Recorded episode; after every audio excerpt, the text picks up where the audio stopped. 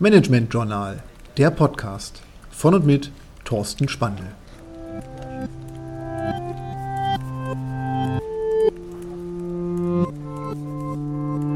Lifehacks fürs Büro. Heute der E-Mail-Knigge. Fünf Regeln für gute E-Mails. Kennen Sie das? Die E-Mail ist und bleibt das wichtigste Kommunikationswerkzeug, insbesondere im Beruf. Wir haben zwar heute gelernt, dass wir über WhatsApp, über Slack, über Microsoft Teams miteinander kommunizieren können. Die E-Mail ist aber eigentlich der seriöseste und am meisten genutzte Kommunikationskanal. Deswegen ist es auch wichtig, mit E-Mails gut umgehen zu können und E-Mails so einzusetzen, dass der Gegenüber schnell alles erfassen kann, dass wir nicht in diese unendlichen E-Mail-Ketten landen und dass die Kommunikation mit E-Mail wirklich auch Kommunikation ist und bleibt, die für den anderen einen Wert besitzt. Deswegen wollen wir heute fünf der wichtigsten E-Mail-Regeln kurz diskutieren. Wir fangen an mit Regel 1, und zwar die eindeutige Betreffzeile. Um die E-Mail überhaupt einordnen zu können, schaut sich der Empfänger natürlich immer zuerst die Betreffzeile an. Ich kann die Betreffzeile nutzen, um meinem Gegenüber klarzumachen, wie wichtig, wie dringend die E-Mail ist. Insbesondere damit in dem Flut der E-Mails, die wir jeden Tag bekommen, auch die wirklich wichtigen E-Mails herausstechen.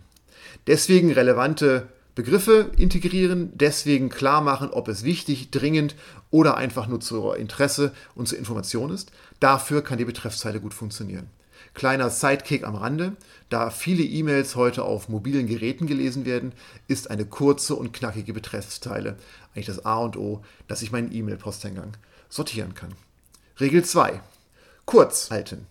Und kurz halten heißt, schaffe ich es, die E-Mail so knackig zu formulieren, dass sie nicht mit unnötigen Füllwörtern, mit Absätzen vollgepackt ist, die den Empfänger nicht interessieren?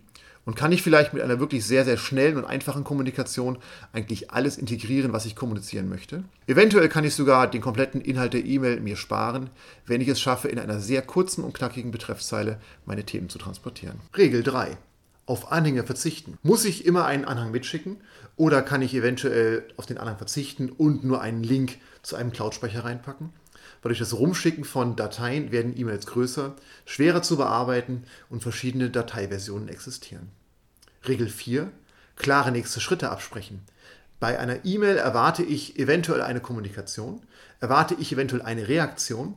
Das muss ich definieren und muss meinem Gegenüber mitteilen, was er mit der E-Mail anfangen soll, ob es zur Information ist, ob ich erwarte, dass er entsprechend weiterarbeitet oder andere Wege der Kommunikation vielleicht mit mir aufnimmt.